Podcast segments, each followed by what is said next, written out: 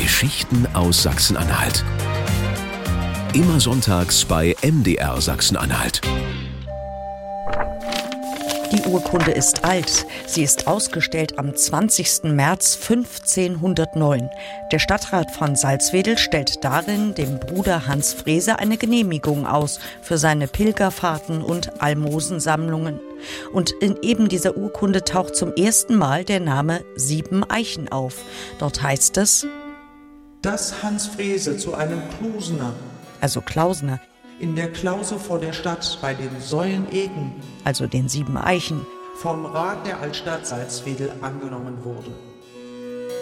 Der einsame Siedler Hans Frese lässt sich also auf dem Flecken Sieben Eichen nieder. Das Gebiet trägt damals den Namen zurecht. Bruder Hans siedelt dort tatsächlich im Schatten von Sieben Eichen.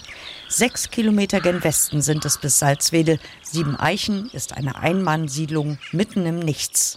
Nach Bruder Frese liegt die Geschichte des Fleckens über Jahrhunderte im Dunkeln. In den Geschichtsbüchern der Stadt jedenfalls ist nichts zu finden.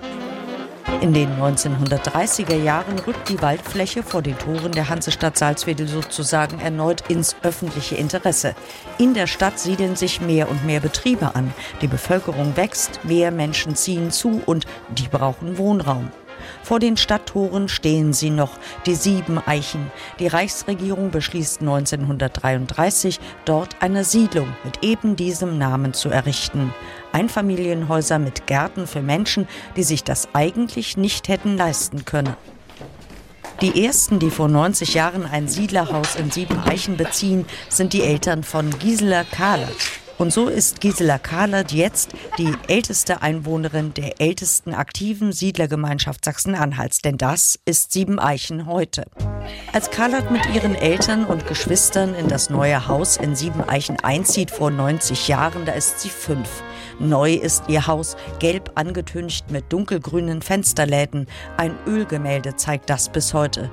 Aber eng ist es damals auch, erinnert sich Gisela Kahlert zu zweit im Bett alle. Nicht? Da waren wir mit vier Mann in, im Zimmer geschlafen. Jede Seite ein Bett und jedes Bett in zwei Mann.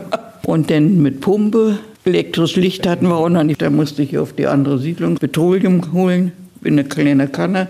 Dann wurde abend Petroleumlampe angemacht. Das war alles im Anfang hier. Nach und nach entstehen etwa 100 Häuser. Begründet wird die Siedlergemeinschaft 1933, ausgebaut bis Kriegsbeginn.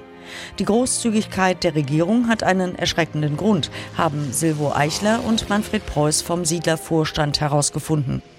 Die wurde deshalb auch hier hergesetzt, weil es äh, die Nähe zum Flughafen gab. Hier oben äh, gab noch einen Flugplatz, um dann praktisch das dann entsprechend äh, auch dann zu schützen. So. Der Mensch als Schutzschild. Das wird den neuen Siedlern von Sieben Eichen natürlich nicht gesagt. Sie werden staatlich verordnet, aber eben auch aus dem Herzen heraus zu einer wirklichen Gemeinschaft. Man hilft sich gegenseitig, eine Hand wäscht die andere. Gerade zu DDR-Zeiten ist das so. Da blüht, gestehen die Sieben Eichner heute, die Schwarzarbeit. Denn die Häuser wachsen mit den Ansprüchen. Heute gehört die Siedlung zur Stadt Salzwedel und längst sind die Kilometer bis zum Zentrum gesäumt von Industriebetrieben und Handelseinrichtungen. Mit den Häusern werden die Eichen älter. Zum Schluss stehen von den sieben Namensgebenden noch drei. Doch die sieben Eichner wollen den 90. Geburtstag ihrer Gemeinschaft feiern und pflanzen im Jubiläumsjahr 2023 die fehlenden vier Bäume wieder dazu. Geschichten aus Sachsen-Anhalt. Immer sonntags bei MDR Sachsen-Anhalt. Und jederzeit in der kostenlosen ARD Audiothek-App.